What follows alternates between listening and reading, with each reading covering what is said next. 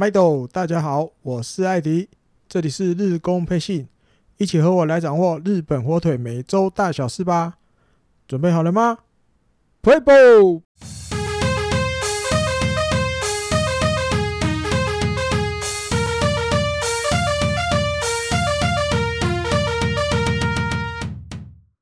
欢迎您收听第二十四集的日工配信。啊，其实这一集本来在我的计划里面，嗯，想要来等到那个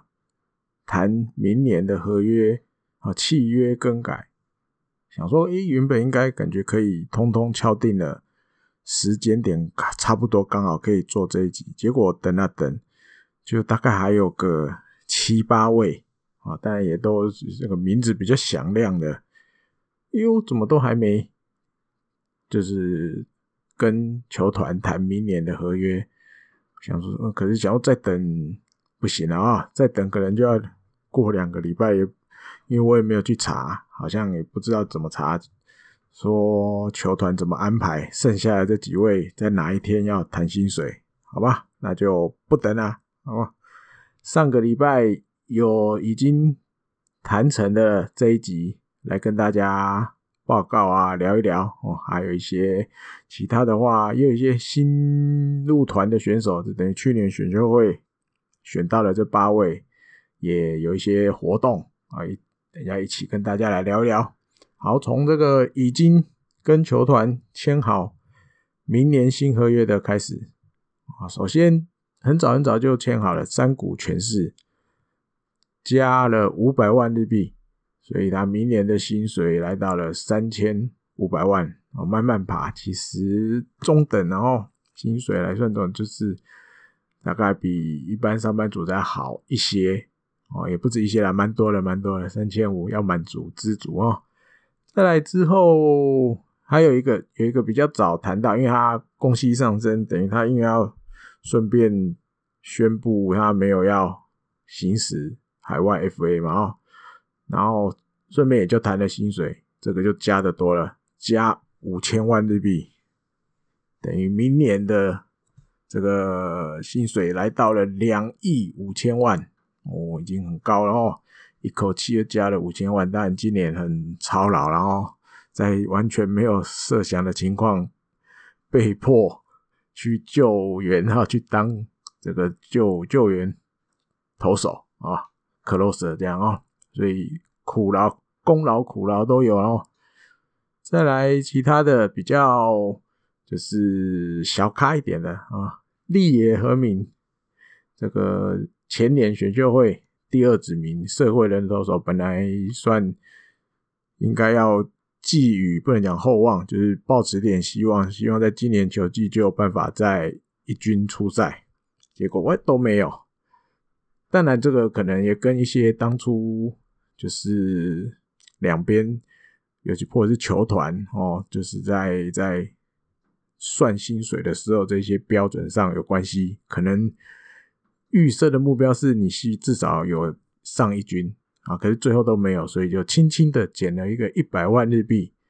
那明年立野和明的薪水就刚好一千万日币。好，那因为。他在球季末的时候，因为看到一个新闻，他球季末的时候有一点受伤，啊，这受伤的原因其实有点，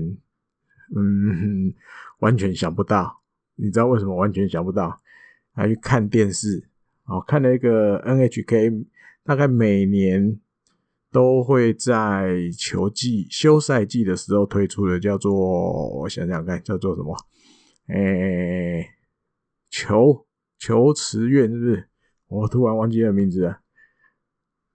他就去看了那个，因为他每次这个节目就是每次都会去找一个跟棒球有关的主题，好来介绍，详细介绍，或是找一些跟这个主题有关的，哦，可能 OB 选手或什么的专业人士来。那有一集立野就看了其中一集，看了看了，他就诶、那我也来利用这个节目里的。建议啊什么的介绍啊，我来稍微修正一下我的这个投球姿势啊，不是，我想到站在投手丘上这个投手板，好，比较靠三垒一点，还是靠一垒一点，还是正中间这样，他就去尝试了跟。他本来我记得他好像比较习惯站中间，啊，他去尝试了，比如站三垒，靠三垒这一侧投手板，结果哎呦，没想到这么一点点差距，对他这个整个投球的动作施力的点，尤其在腰部那边，就有完全不同的东西，嗯，效果出来。但是效果结果是不好的，他就受伤了。我觉得如果没有受伤，球季末端末段的时候，这个这个这个球团，我觉得应该会找一个机会让他上一军。可是你就最后就在那个球季快结束的时候受伤了，所以就没有。好，再来下一位介绍一下四木连，他改了投球姿势之后，今年球季中后在二军都有出来，最后。没有加，没有减，一样维持五百二十万日币。然后田中英斗，这因为手有点受伤去开刀了，所以球团也没有下手啊，一样不加不减，五百六十万日币。明年再来望月大西加二十万，来到七百九十万。望月大西其实球技都二在二军都还算稳定的成长哦。但凤凰联盟这一段是表现很突出，还有这个年轻的捕手田宫裕良加了五十万日币，所以年薪来到五百三十万。还有梅林优贵也是捕手，七百万，那不加不减啊、哦。上野响平也是不加不减，五百三十万。然后南坡。嗯，也是不加不减，五百二十万，年轻的选手，然后在二军的话，大部分都没有加，没有减。再来新井顺之助，五百一十万，也是没有加，没有减。万坡中正也是没有加，没有减，五百三十万。片冈讲人，呃，也是没有加，没有减。然后明年年薪是七百万。那以上这几个大家都。还年轻，然后今年大概也都比较没有上一军了哈，像田宫有上一军一阵子啊，其他的都还是在二军。再来玉成的野手宫田辉星，这个加了六十万日币，所以来到了三百万。我应该，其实支配下跟这个玉成薪水还是有差哦，大家知道差了要有一倍，你看。你是支配下的话，刚念到刚刚最低的五百一十万新井顺之助，你看看到了玉成宫田辉星加了六十，也才到三百万哦。再来一个海老原一家加三十万日币，所以明年年薪变成三百六十万。还有一个投手长谷川林太也是加六十万啊，明年年薪刚好。来到整数三百万，跟宫田辉星一样。好，再来，我记得是隔了一天来两天，又有另外一批去谈，然后这一批就慢慢开始比较，嗯，算名气再多一点点这样啊。深田木义哦，这当初也是兜了一圈啊，才进来职棒的，但是表现不算很好，不管在一军还是二军。所以轻轻的把它减了一个八十万日币，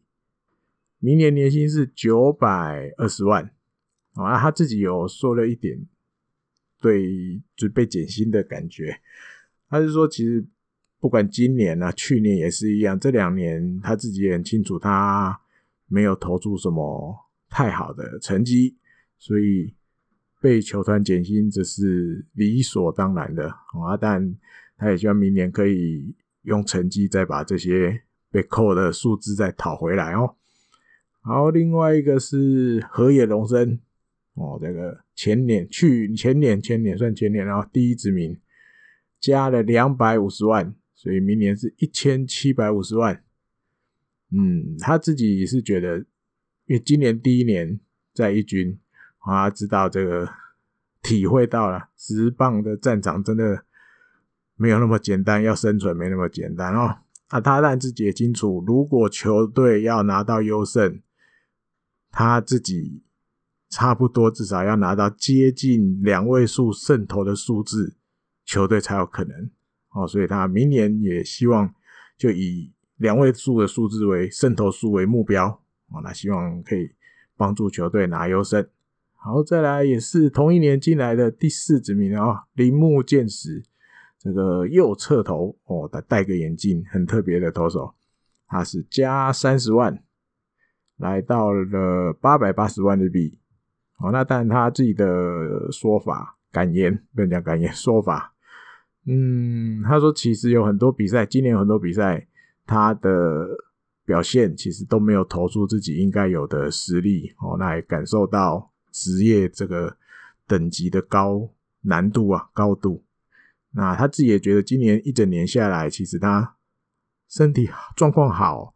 跟状况不好那个起伏太明显了。啊，太明显！他希望可以让明年可以让这些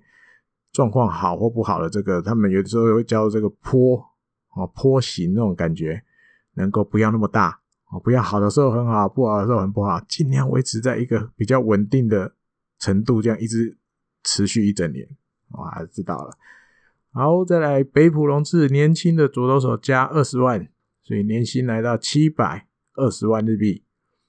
嗯，他自己哎是是说是这样说的齁。他说教练有跟他说，接下来一定会到了，就是你要胜负的年要快要来了哦。那明年，嗯，他会用尽自己的全力，让自己能够在一军有好表现哦。因为之前有给他机会上来一军，其实都搞砸了。而且是搞得很杂，好，大概一局一局都没投完的那种，啊，明年一定要把握机会的意思哦。然后再来福田俊，今年在一军的中继，啊，左投中继上面也有一些贡献，所以加了五百五十万，加蛮多的哦，等于年薪来到一千两百五十万。再来吉田辉星，那个不加不减，所以年薪维持。一千零三十万，那他自己是知道，因为没有意外的话，有原航平就只要离开了嘛，要去美国了。他希望他自己能够补上这个洞哦。那胜投数目标是希望能拿个两位数。嗯，好，再来枯瑞辉，这也是在中继投手上面这个任务都很繁重的哦，加了七百万日币，所以年薪来到两千八百万。啊，他对自己对自己的觉得自己要进步的啦，哈，要进步的点是心理上面，心理层面上面，他觉得自己的心理层面其实还很像豆腐，嗯，像豆腐般的脆弱，或者是玻璃那种感觉，就是很脆弱。然后希望自己在这个心理层面上能够越来越成长。哦，那当然。另外一个提到的是跟铃木健史有点类似的，就是觉得自己在球季中状况好坏的那个起伏太大了，希望以慢慢慢慢能够不要让自己这个状况好坏起伏那么大。好，再来通口龙之介，这个季中从玉成升到支配下，也加了薪，加了七十万，所以年薪来到五百二十万。俊拓也。这个也是捕手，但是算多功能啊，因为有要求他练个二垒外野，好像也有叫他练。那今年也有机会在一军出赛，所以加了个四十万日币，年薪来到五百五十万。那然后他因为今年前面几集的节目有介绍到吧，山谷玄是今年会留在国内自主训练嘛，没有要去澳洲了。然后俊拓也因为还是在学弟，都是帝京高校毕业的，所以他就去跟山谷学长说：“今诶、就是这一次的这个自主训练呢，请让我参加啊，让我跟着你自主训练。”结果山谷全是跟他说：“你确定？我大概没有什么东西可以教你哦。”啊，这山谷全是的回答也是蛮爆笑的哦。你要跟我自主训练好啊，可是你要知道我没有什么东西可以教给你。也是有够幽默的哦。再来呢，野村佑希，这今年算表现不俗的哦，所以球团也不能算很慷慨啦，加了个两百八十万也不错了，所以年薪来到八百八十万。那野村佑希自己有谈到目标了，未来的目标他当然自己是知道自己未来一定是要担任这种三四五棒中心打者的角色，然后未来希望能够以一个固定的四棒为目标。然后那个想象的人物就是广岛的铃木诚也，希望像铃木诚也这样子哦，是比较可以有三成打击率啊，又能打全垒打的这种打者。好，再下一位是平沼祥太，也是加加薪加了四百万，所以来到一千四百万日币啊，因为他他在球队的任务越来越重要了哦，角色定位越来越重要了。所以他自己也给自己一个期许，就是明年真的要拿下这个固定先发游击手的位置了。啊，自己给自己的目标。好，再来清宫信太郎，这应该有台湾的媒体应该那时候就马上就写了哦，因为标题一定是那种哇，表现这么差还有加薪，哎，没错，加两百万日币，年薪明年是两千两百万。清宫信太郎自己就是这么说的。因为他知道自己今年表现也没有很好，没想到球团还会帮他加薪啊，所以他感恩，希望明年球季能够用表现、用成绩来报答球团，还有一个很重要的人物中田翔啊，对他们的对他的恩惠。然后，中田翔其实在哦场上或者是场外，因为后来陆陆续续日本媒体也有报道。其实中田翔无时无刻都在提醒我，跟你说指导清宫幸太郎很多很多地方哦，所以其实中田翔还是一个真的外表 看起来就像呃，你要说流氓还是说季安胖虎那种感觉，可是其实心里面还是很纤细的那一面还是有的哦。好，再来西村天玉，这个被减了。两百万日币，明年年薪一千九百万啊！当然，苦亚系很不甘心哦，因为今年表现有机会让他上一军，但是有时候投的不错，有时候又没有投的很好。那当然，嗯，在定位上啊，他在谈薪水的这个场合上，已经告诉球团，他明年想要挑战先发哦，因为在球季快结束的时候，球队有安排了他两次哦。然后接下来，这个凤凰联盟，他的定位几乎每天每一次出场都是担任先发。那他自己这样子乱下来，他觉得他明年想要挑战先发这个位置哦。还有再来上原健太，这个不加不减，维持一千七百万。上原健太其他目标也很简单啦，就是要比今年更成长啊，比如说。球威啊，控球啊，甚至这个他自己还有觉得，就是因为他属于那种吃不胖的体型，他希望他自己能够再壮一点哦。再来高兵诱人加了五十万，也还 OK，变成了五百五十万日币啊。从原来的支配下被降育成，结果因为球队刚好缺三垒手，又被升为支配下。好，这次。机会真的就要把握住了哦。那球球团也算怎么讲？我觉得有点补偿给他了哦。因为你说高滨祐人其实也就那么，嗯，野村佑希受伤，然后维亚里维法也不在的时候上来顶过几场，可是后来又被降下去二军之后，就一直都在二军了。但是可能也有有点稍微小小补偿他的感觉，然后小加一点点五十万日币。好，再来。石川直也，这个已经手术复健中的 Tommy John 手术复健中的，因为完全没有出赛，这个在考核上一定比较处于弱势，然后被减了一千一百万，年薪明年是四千五百万哦。那总之就是好好复健嘛。之前有提过，目标是明年八月的时候能不能回。到那个球场哦，那就不用急了哦。石川直也还年轻，好，再来也是姓石川的石川亮捕手，也慢慢不能讲年轻的捕手，然后被减了一百万日币，所以年薪来到一千一百万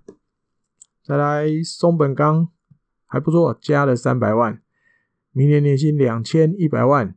那他自己知道，因为如果西川遥辉离开了，那个位置会空出来，他自己也知道，这就是一个要抢到固定能够先发的机会。好，那当然他知道，除了要抢到这个位置，当然你打击率目标，当然你至少要想办法接近三成，或甚至突破三成。其他的地方，他说速度、盗垒，尤其比如跑垒技巧，还有自己的盗垒成功数，哦因为他是知道他自己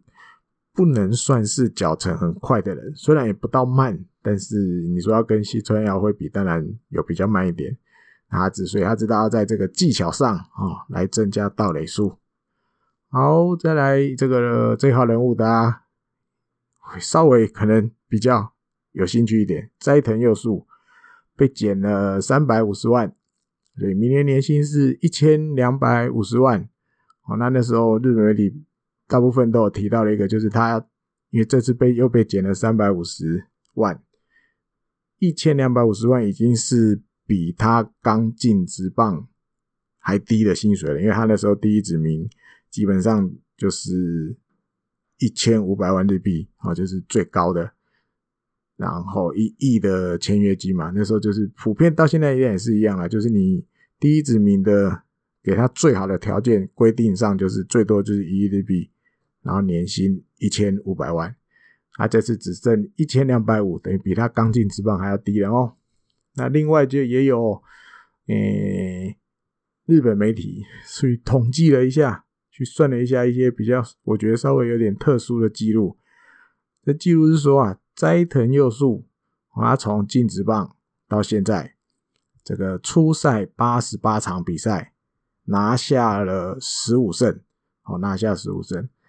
那。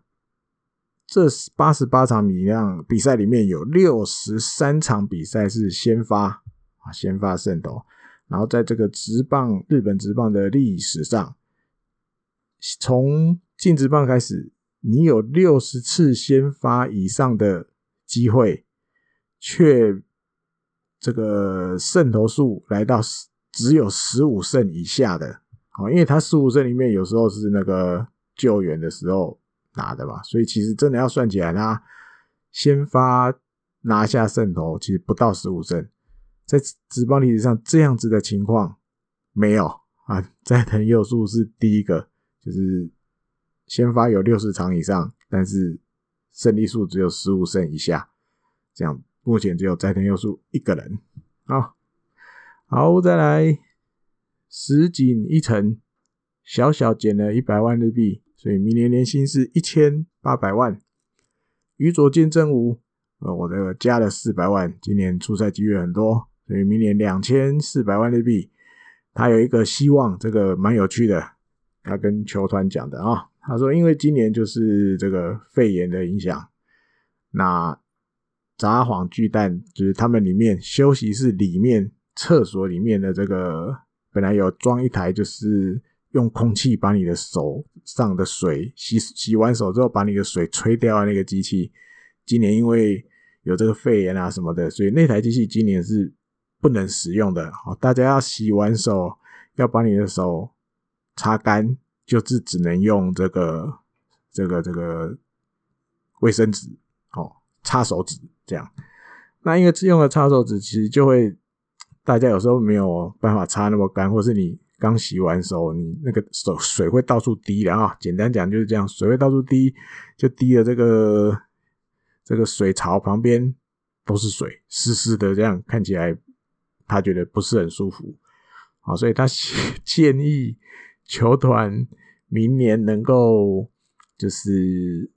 多在这个部分啊、就是多多盯一下，然后或者是期望。球团这边来提醒所有选手哦，因为大家都可能会去使用那个休息室里面的洗手间嘛，尽量保持这个台面上洗手台上的干净，好，不要弄得这样湿湿的这样哦，蛮好玩的，居然还有这个这个提这种提议，然后好，下一位来横尾俊健减了一百万日币，所以年薪是一千九百万。井口和鹏减了五十万，那明年年薪是两千六百万。再来哦，看重头戏越来越多了啊、哦！上泽直之加薪两千五百万，然后年薪来到八千五百万。哇，那但自己也知道，如果有缘走了，明年开始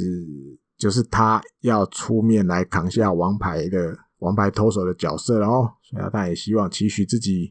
能够缴出的成绩，不要觉得让人家觉得你不值当王牌这个角色的成绩哦。再来，预警大翔加薪一千两百万，年薪来到五千六百万。然后秋吉亮我，这就比较可怜啊，被减的比较多，因为真的今年成绩也没有表现得很好。本来是一亿，直接砍一半。变成五千万啊，等于减了五千万，我这减的很大，差不多等于他这五千万被减加到公西那边去了嘛，要宫西加五千万，哇，直接砍一半，然后砍一半其实就意图很清楚，了哦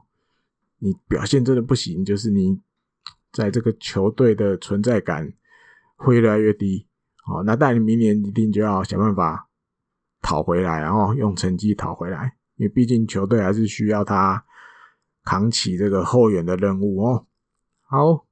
宫文克彦，因为今年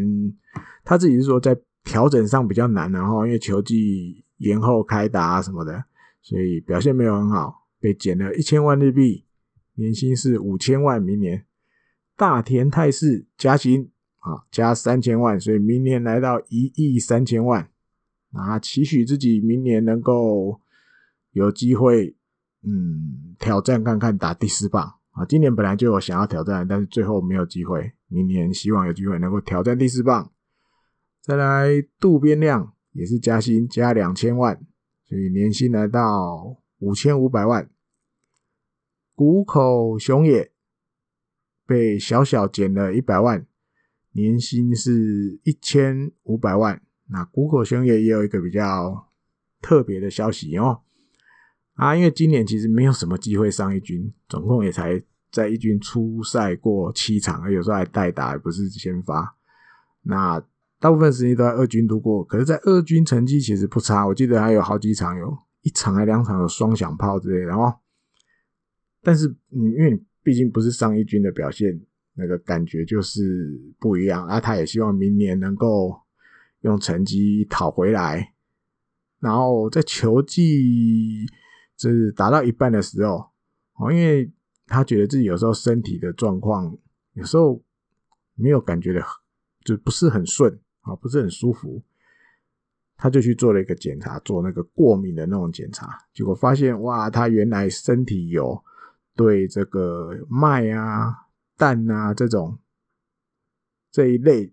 的食物啊有过敏，我发现了这样，所以他从九月开始，其实就。完全不碰，就比如小麦做的，或是跟有蛋的成分在里面的东西都不吃了。那他现在早早餐都吃这个吐司面包，但是是用米的去做的吐司面包。我记得之前好像台湾也有流行过一阵子，对不对？就是自己做面包，然后用米的。然后这个这个米做的吐司面包，还是日本火腿自己母公司做的哦。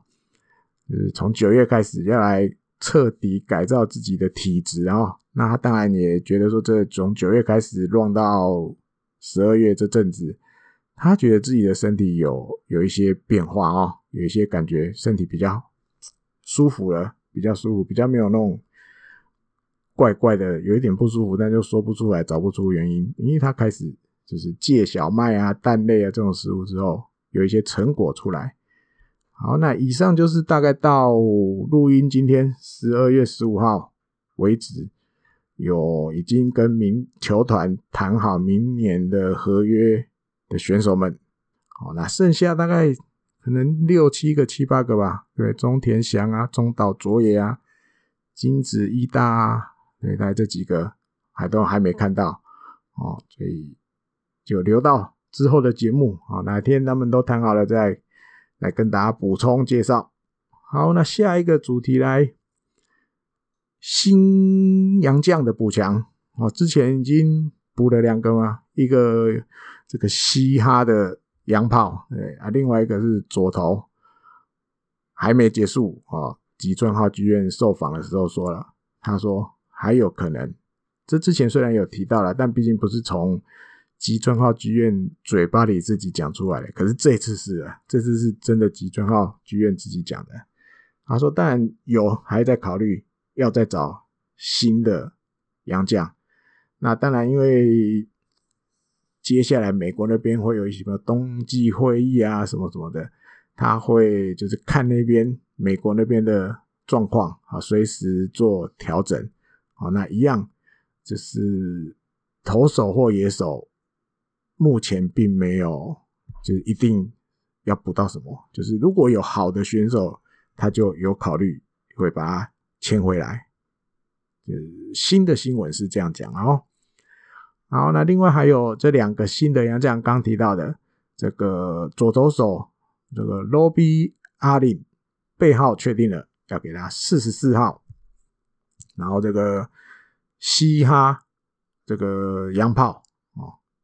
罗尼罗德里格斯背号给他五十三号，五十三号。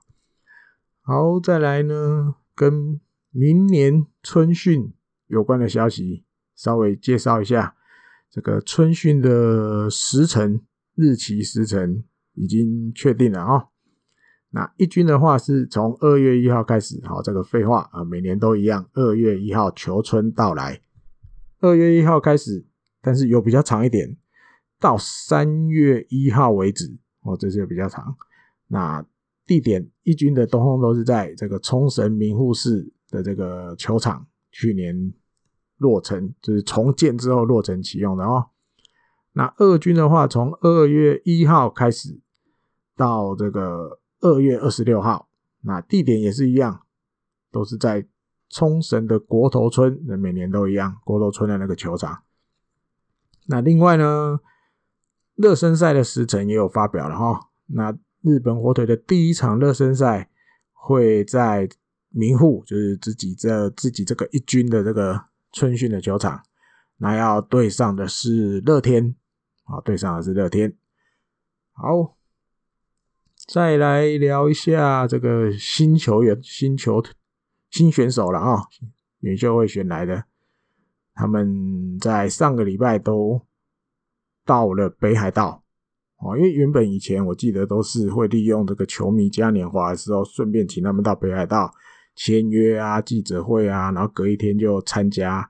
这个球迷嘉年华跟大家见面。可是今年没有。今年球迷嘉年华里面没有安排他们，好，原因我也不知道。所以另外在球迷嘉年华后，上个礼拜选了大概在十二月十二号、十三号、十四号，大概这几天了哦。他们就是十二号先到了这个札幌集结，好，大家就是球团安排他们，比如坐飞机来啊，或是你人本来就在北海道的，你就直接到。饭店这边集合哦，那当然里面有好几个是自己的人生中第一次到北海道的哦，到北海道。那当然第一天其实主要就是签约，然后正式签合约。啊，签完合约之后，其实就是等隔一天要让他们去参加那个记者会啊，什么什么的。然后他们后来啦，后来是到了今年是选选择让他们到。北广岛市的这个市役所，好像市公所一样啊，在那边办这个入团发表记者会。然后后来又让他们到了这个市役所的五楼，哦，那可以刚好可以看到那个新球场正在建设中的那个工地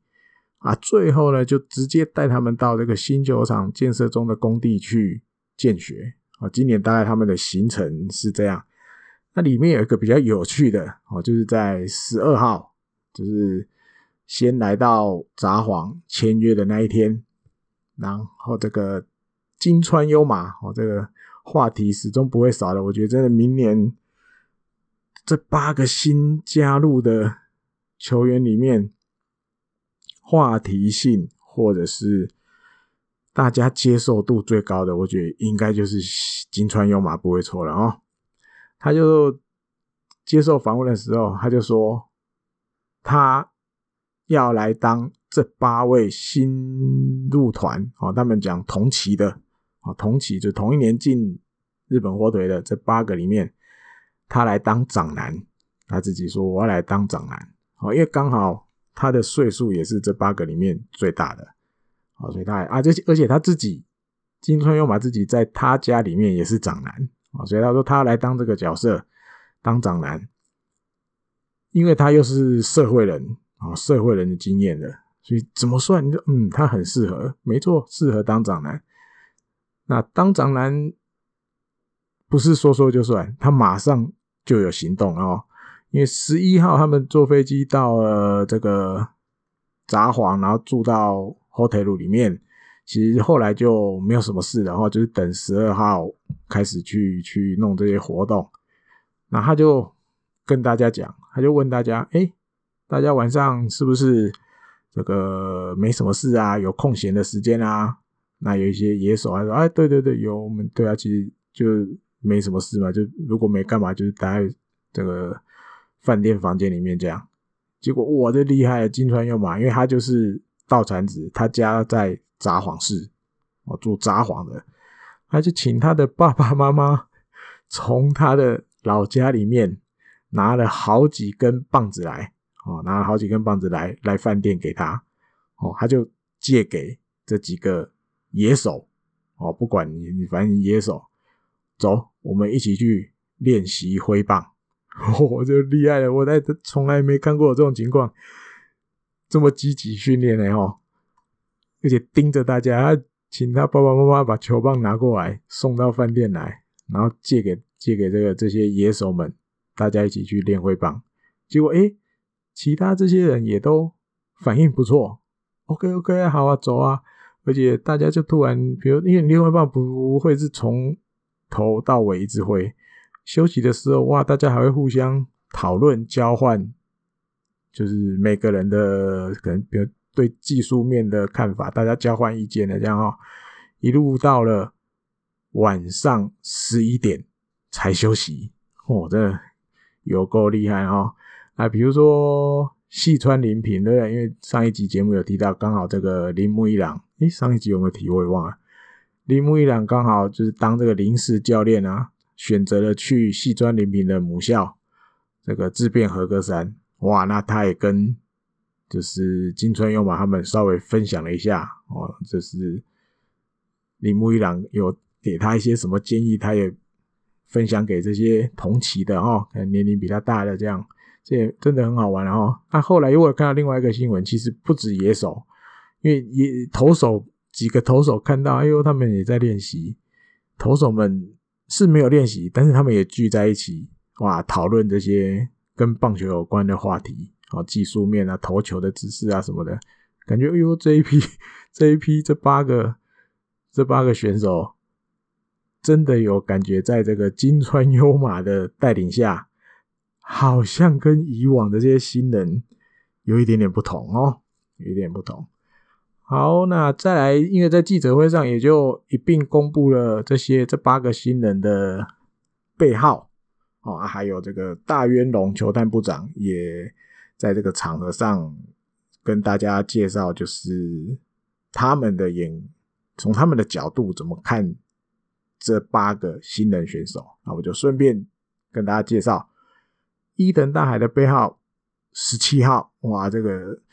我不知道算不算意外，大家可以，比如在留言可以留言的地方，互相跟我交换一下，或跟其他朋友交换一下心得。因为我其实脑中里有乱过，会不会给他十一号？哦，因为毕竟道产子的第一个第一子名，感觉好像给十一号 OK 啊，但是最后真的没有诶、居然没有了，不讲真的没有，居然没有啊！只给他的十七号，也不能讲只啊，十七也不错啦。但是十一号没有放出来，哇，这个就怎么讲？让我感觉球团对这个背号的重量，你要这样讲吗？就是看重的程度比我想象的又更高了。好，甚至你换个说法，我会想说，我会把它想成说，一直把这个十一号空着，是不是在等某个人回日本？哦，那其实某个人也不多了，目标物就两个，一个 大比修，另外一个大谷翔平。对，那当然大谷翔平不可能那么快回来，所以一直空着十一号，不让其他选手去背，是不是也是就在等着这个这个达比修是不是有可能会回来的？这样，总有一天会。因为之前节目也介绍过嘛，最快二零二几年四年，对，就等嘛，反正这么多年都没人背了，就继续放在那边啊。然后大渊龙球探部长对伊藤大海的介绍，他大概是说，因为这个伊藤大海的大学生活其实蛮曲折的哈，因为又居泽一开始居泽大学，然后又休学，然后回到这个北海道这边的居者，也是居者大学体系的去去读。那其实因为这样对他来讲，其实等于有点你在大学就多花了一年的时间了嘛哈。但是他一直都没有放弃的梦想，就是要打棒球。虽然他换了学校，但是他不是为了不打棒球而换的。他换了学校的原因，是因为他要去实现他的梦想。他觉得，如果他一直待在原本的居泽大学，大概有可能没办法实现梦想，所以他换到刚好也是家乡这边的大学读书。那。大渊龙球探部长觉得，就是你要嗯度过这这段期间，大学这段期间，有经历过这么多，可能你说挫折或者是一些状况也好，然后一路这样挺过来了，然后后来也表现出很好的成绩，对人家当国手，所以他觉得这样的经历让伊藤大海。在这个心理层面上，应该会有加分的效果哈。那另外就是这个，因为日本火腿这个球队啊，在二零二四年的时候搬来北海道，那个时候伊藤大海是七岁啊，差不多也开始就是刚接触棒球的那种年龄哈，小朋友的年龄哇，那那种感觉就是一个对。日本火腿这个球队一直很向往的选手，然后慢慢慢慢长大，到了现在能够变成这个球队的一个第一指名选进来的选手，让他有感觉，他就是日本火腿的一个好像天赐的孩子一样啊，上天给予的一个棒球好手、棒球小孩那种感觉，所以很期待他的未来的表现，然后。然后另外还有一个很好玩的，就是怎么讲？你说球迷总是真的很，你说疯狂啊，什么什么都可以，或者很投入啊。这个故事是这样的哈，在这个札幌市中央区有一间居酒屋，它的名字店名叫做大海物语，哦，大海物语。那他这个老板啊，在就是大概十二月十五号的这一天，哦，宣布。就是因为“大海”这个这两个字，除了是伊藤大海的名之外，也是他店名其中的两个字啊。基于这个巧合，他希望他来応援一下伊藤大海。他就说了，除了期待伊藤大海未来是一个，比如在北海道的明星之外，如果明年伊藤大海的表现，拿到了新人王，他要送他一整只，一整只哦，没有切的哦，一整只的这个黑尾鱼，还要送他一只黑尾鱼，好，大约可能有超过五十公斤，他就这样讲，他也不是随便送送送一个小只的就算了，这样混过去没有，他送一个大只的五十公斤的，那当然价格的话，因为这个。每个时期会不一样，这价格会变动，所以大家算下来，应该相当于一百万日币的奖品就对了。他希望伊藤大海能够拿下新人王，如果真的拿下了，他就要来送他这个礼物我，希望他以后可以跟比如达比修啊、大谷一样，就是那种等于是日本火腿代名词的投手啊。好，再来五十番亮太，背号就是这么巧，给他五十号，这一定调岗哎，故意的啊。五十番亮太给他五十号。啊，大渊龙球探部长的介绍是这样的，而且他从高中的时候，球团就一直锁定他，盯着他了哈。当然，除了脚很快、速度很快以外，嗯，不管是手背、哦传回传球，还有打击，这一路来，球团都看着他一步一步的成长，一步一步的成长。那甚至这个担当的球探啊，在比赛中也看到很多他守中外野的时候。哦，然后就是往背后跑，一路往这个全垒打墙冲过去的那个感觉，手背的感觉很与众不同。哦，就是抓距离抓得很准，啪啪啪往后跑，什么时候一回头，那又快到全垒打墙了，他都有办法抓的蛮蛮好的。他希望可以就是增加选了他进来，可以增加这个手背上球队手背上的的这个厚实度。那当然，速度的部分，他就希望，哦，他跟周东啊，跟和田康次郎一起来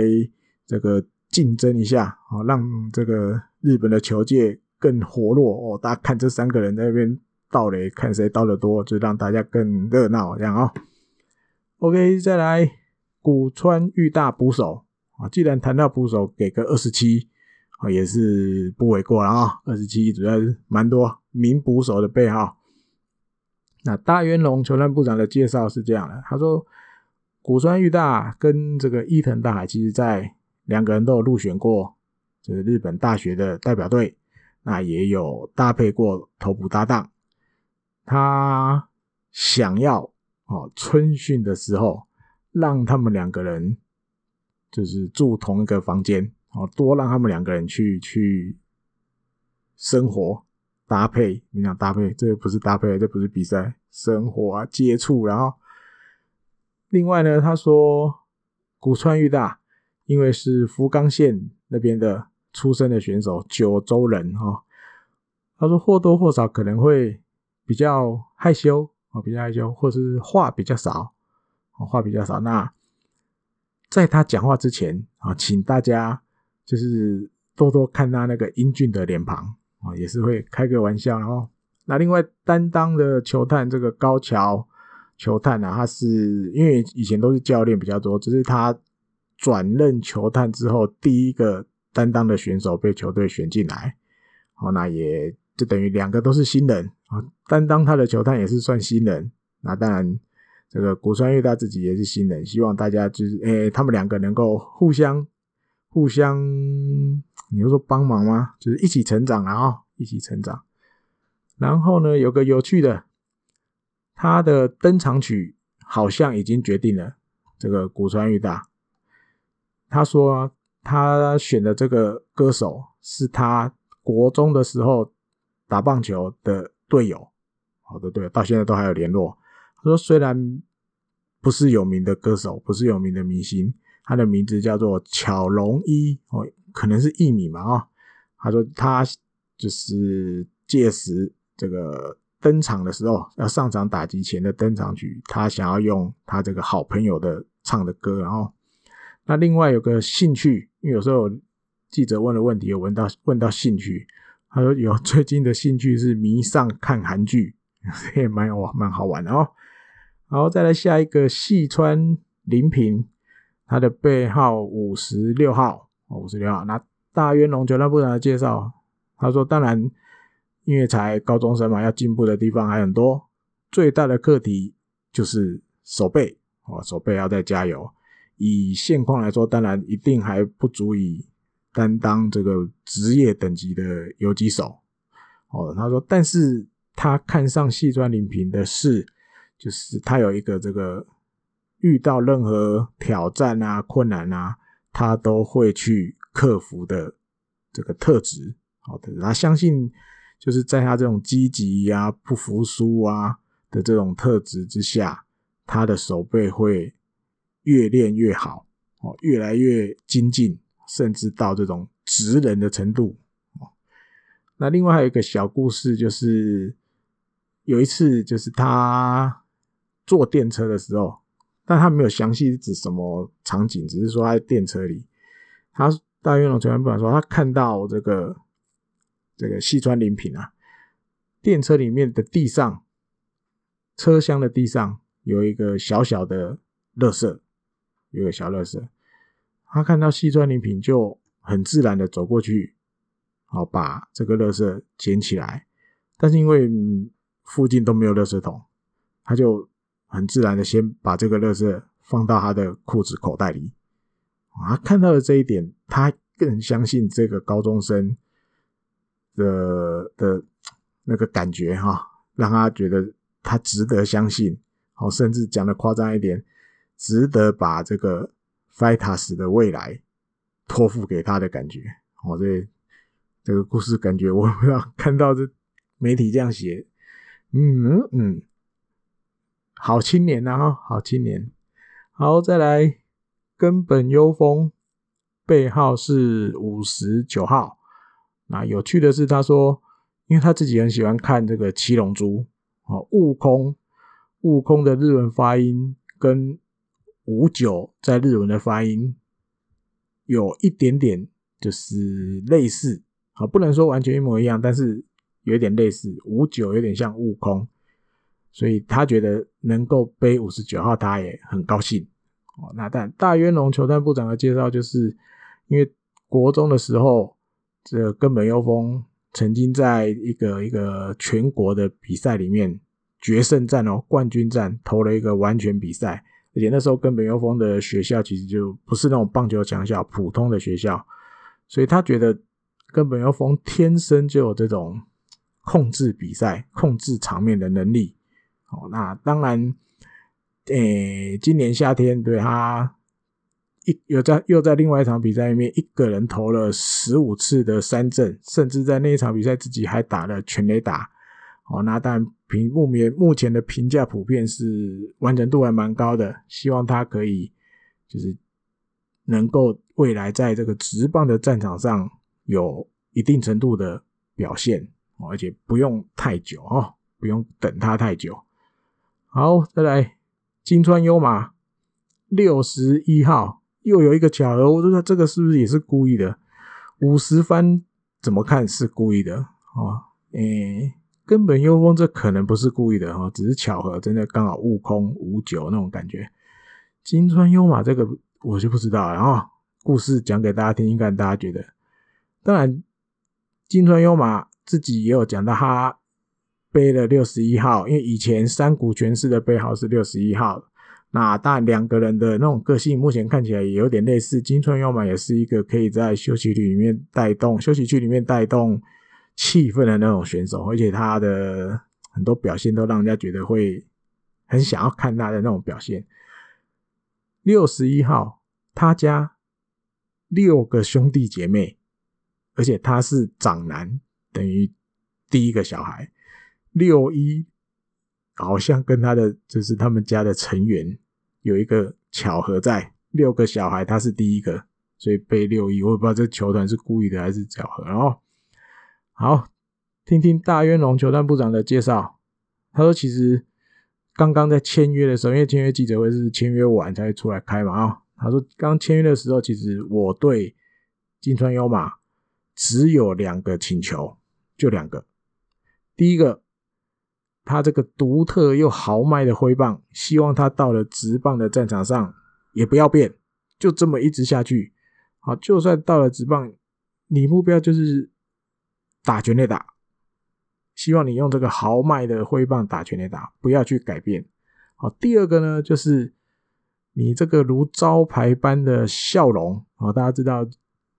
新川优马，如果看他的新闻什么，他都笑得很开，露出牙齿的那种笑。他说：“希望你永远都能保持这个笑容，哦，你这个招牌笑容要一直挂在你的脸上。”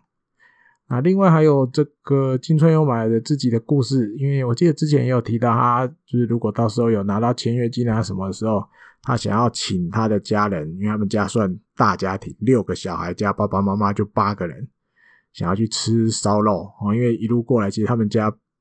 就是小康家庭而已。但是因为有好多小孩，所以其实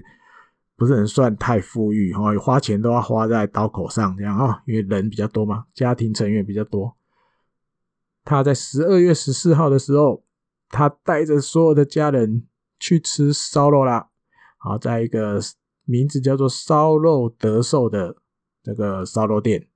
啊，它是分店，在这个藻盐藻盐店藻盐山，大概是札幌市里面真居内那个方向哈。如果你坐电车要去藻盐山，我记得好像是坐到真居内再换吧，就可以到藻盐山。那当然，大概就在那附近藻盐店。为什么选这家店？因为这一家店是他在大学时候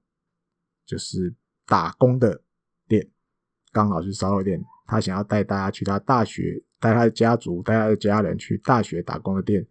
吃得饱饱的，好高兴然后！那时候还有在他的推特分享那个照片，而且他说这是他选秀会完之后，因为还要上班嘛，因为他上班的地点是在千叶那边，他是选秀会完之后第一次跟家族所有家人见到面，所以他真的很高兴哦。好，再来到了玉成选手松本辽大一百一十四号，一百一十四号。那大元龙球团部长的介绍是，他觉得以高中生来讲，这个松本辽大，嗯，其实要改善的东西其实不是很多。好，接下来就是要顺顺的成长就好了。他的评语是这样哦。那另外呢，齐藤伸志投手。哦，这个，这个，这个，这个高校是高中的时候，然后都还不是当投手，之后才到了大学才当的哦。那这个大元龙球团有介绍了哦，就是在被日本火腿指名之后，这个齐藤贤治有回高校啊，跟他高校时候的监督打招呼，挨杀子一下。就是报告这个好消息，我要变成职棒选手了，谢谢你的指导啊，一定是这样的嘛。结果高校的监督回他一句话，他说：“哦，连你这一种的都有办法变成职业选手了哈，就是有点亏他了哈。但是我相信监督心里面一定是高兴，而且这句话绝对不是有那种贬义，是反而想要激励他的那种感觉。”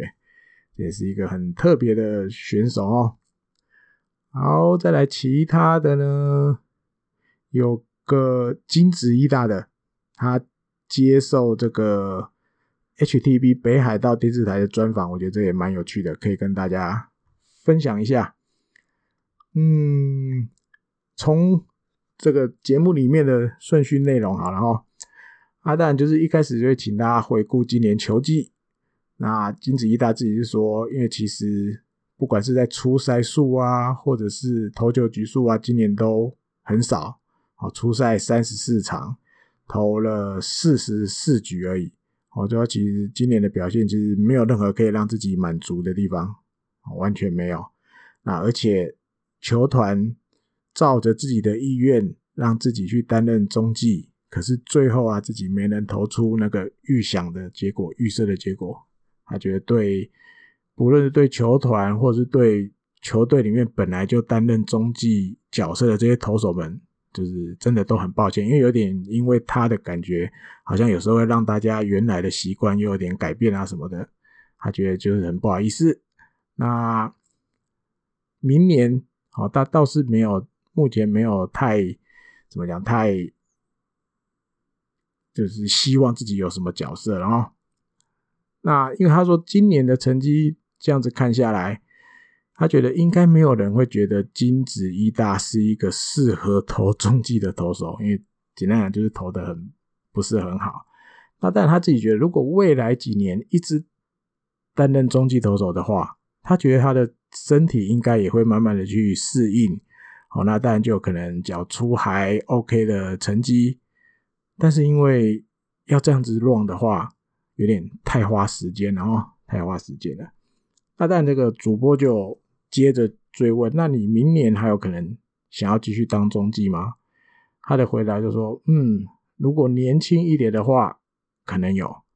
但是应该因为目前已经三十七岁了哦，已经是一个中年男子了啊。说真的，再打也没有几年了，所以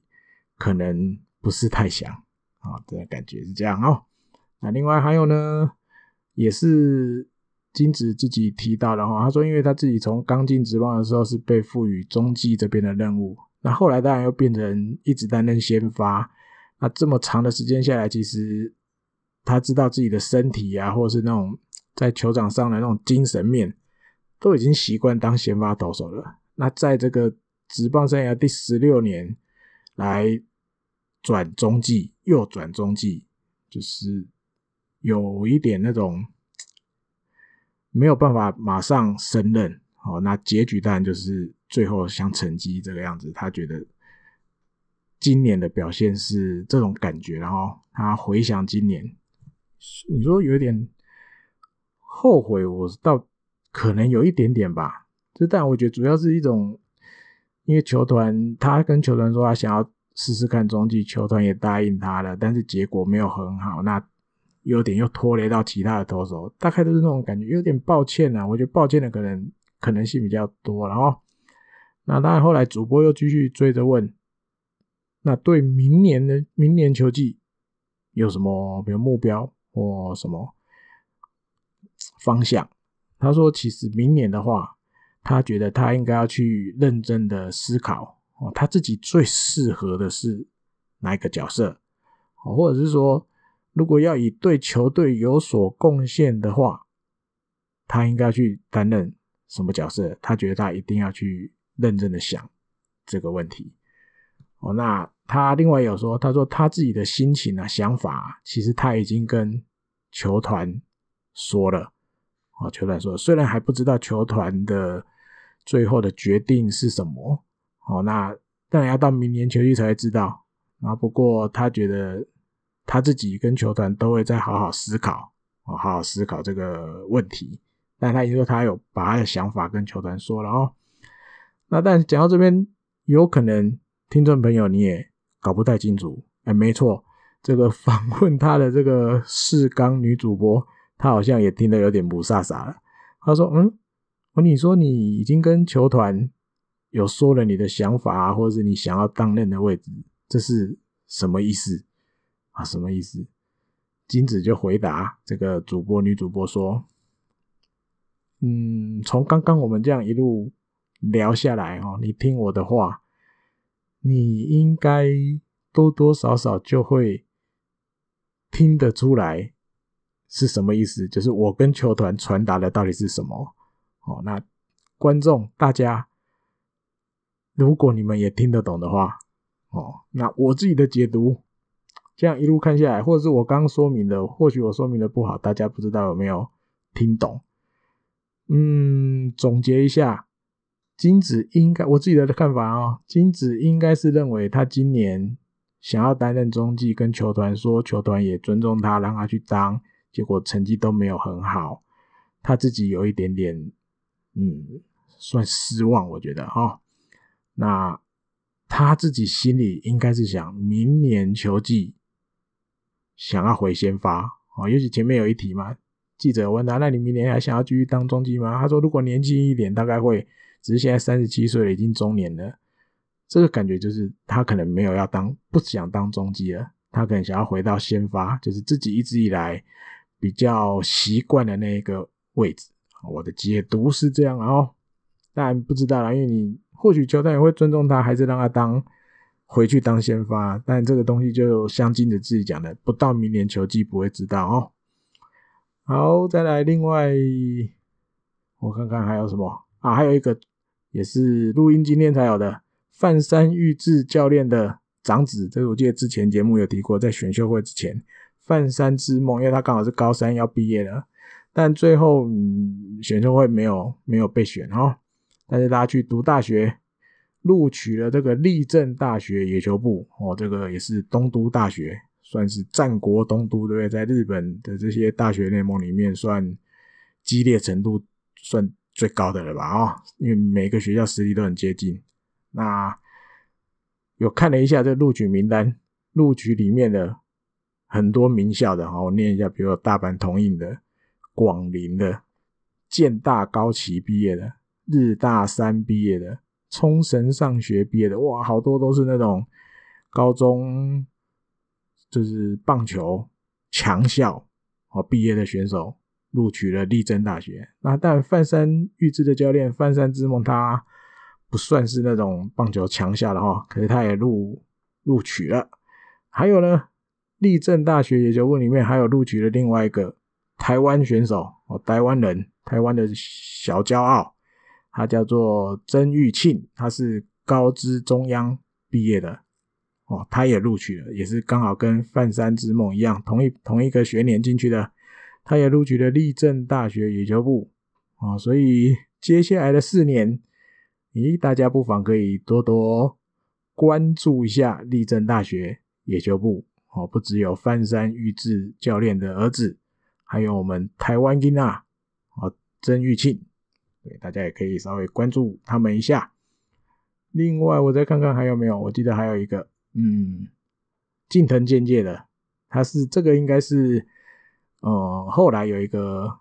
活动，然后就是活动出席活动的时候被问到了，因为前面有提到这个宇佐健提出了嘛，他希望那个。这个这个这个厕所啊，洗手台啊，能够保持干燥哦，不要湿哒哒黏黏那种感觉不舒服。那因为近藤健介明年是要当这个新的选手会会长啊，这个算他管辖范围的啊、哦。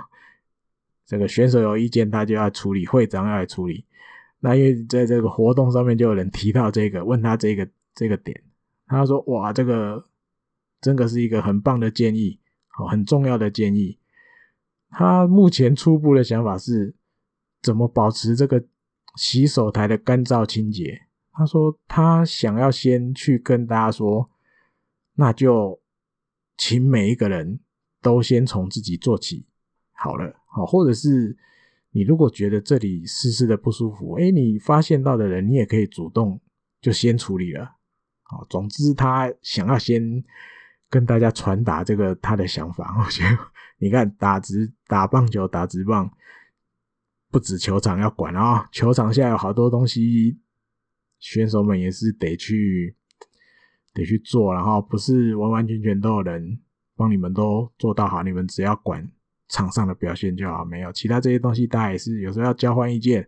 或者是你看，比如宇佐间会提这个，就是大家在相处上一定也有一些。习惯的不同，对不对？有的会看这个好像不舒服，不是很顺眼，他就希望，哎呀，那大家可不可以改一下？很好玩哦，看一下这种新闻，其实尤其在休赛季的时候，嗯，别有一番感觉哦，好像不知不觉中多了解这些球员平常生活上的一些小事情，然后，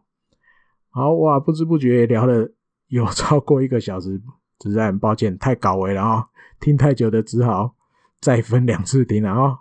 好，那二十四集，第二十四集的日空飞信就跟大家闲聊到这边喽，我们下一次再会，拜拜。